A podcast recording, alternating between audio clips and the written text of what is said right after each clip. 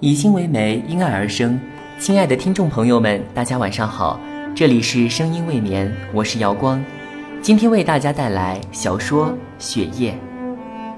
雪花像无数白色的小精灵，悠悠然从夜空中飞落到地球的脊背上，整个大地很快就铺上了一条银色的地毯。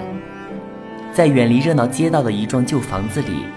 冬夜的静谧和淡淡的温馨笼罩着这一片小小的空间。火盆中燃烧的木炭偶尔发出的响动，更增浓了这种气氛。啊，外面下雪了。坐在火盆边烤火的房间主人自言自语地嘟哝了一句：“是啊，难怪这么静呢。”老伴儿靠他身边坐着，将一双干枯的手伸到火盆上。这样安静的夜晚，我们的儿子一定能多学一些东西。房主人说着，向楼上望了一眼。孩子大概累了，我上楼给他送杯热茶去。整天闷在屋子里学习，我真担心他把身体搞坏了。算了算了，别去打扰他了。他要是累了或想喝点什么，自己会下楼来的，你就别操这份心了。父母的过分担心。往往容易使孩子头脑负担过重，反而不好。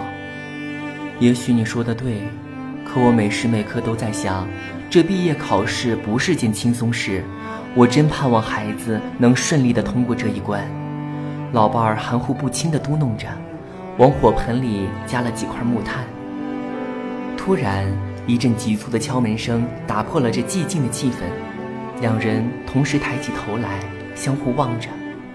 有人来，房主人慢吞吞地站了起来，蹒跚地向门口走去。随着开门声，一股寒风带着雪花挤了进来。谁呀？别问是谁，老实点儿，不许出声。门外，一个陌生中年男子手里握着一把闪闪发光的匕首，声音低沉却掷地有声：“你要干什么？少啰嗦，快老老实实的进去，不然……”陌生人晃了晃手中的匕首，冯主任只好转身向屋子里走去。老伴儿迎了上来：“谁呀？是找我儿子？”他周身一颤，后面的话咽了回去：“对不起，我是来取钱的。如果识相的话，我也不难为你们。”陌生人手中的匕首在炭火的映照下更加寒光闪闪。啊啊！我和老伴儿都是上了年纪的人，不中用了。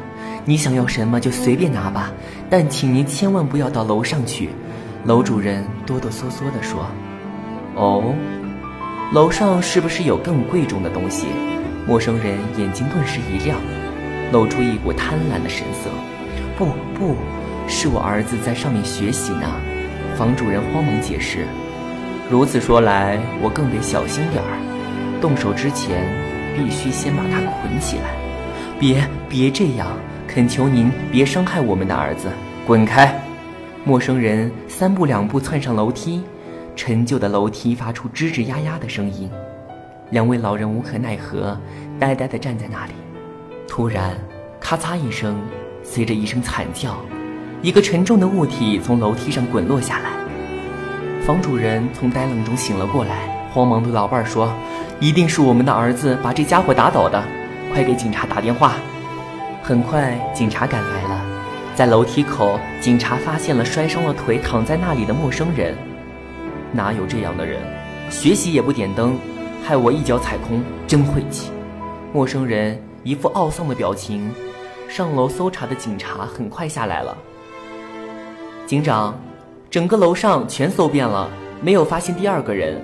可房主人明明在电话中说是他儿子打倒的强盗，是不是房主人精神不正常？不是的，他们唯一在上学的儿子早在数年前的一个冬天死了。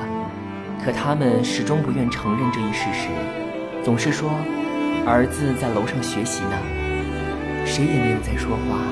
屋里很静，屋外也很静，那白色的小精灵依然悠悠然然地飞落下来。今天的声音未眠到这里就结束了，我们下期再见，晚安，好梦。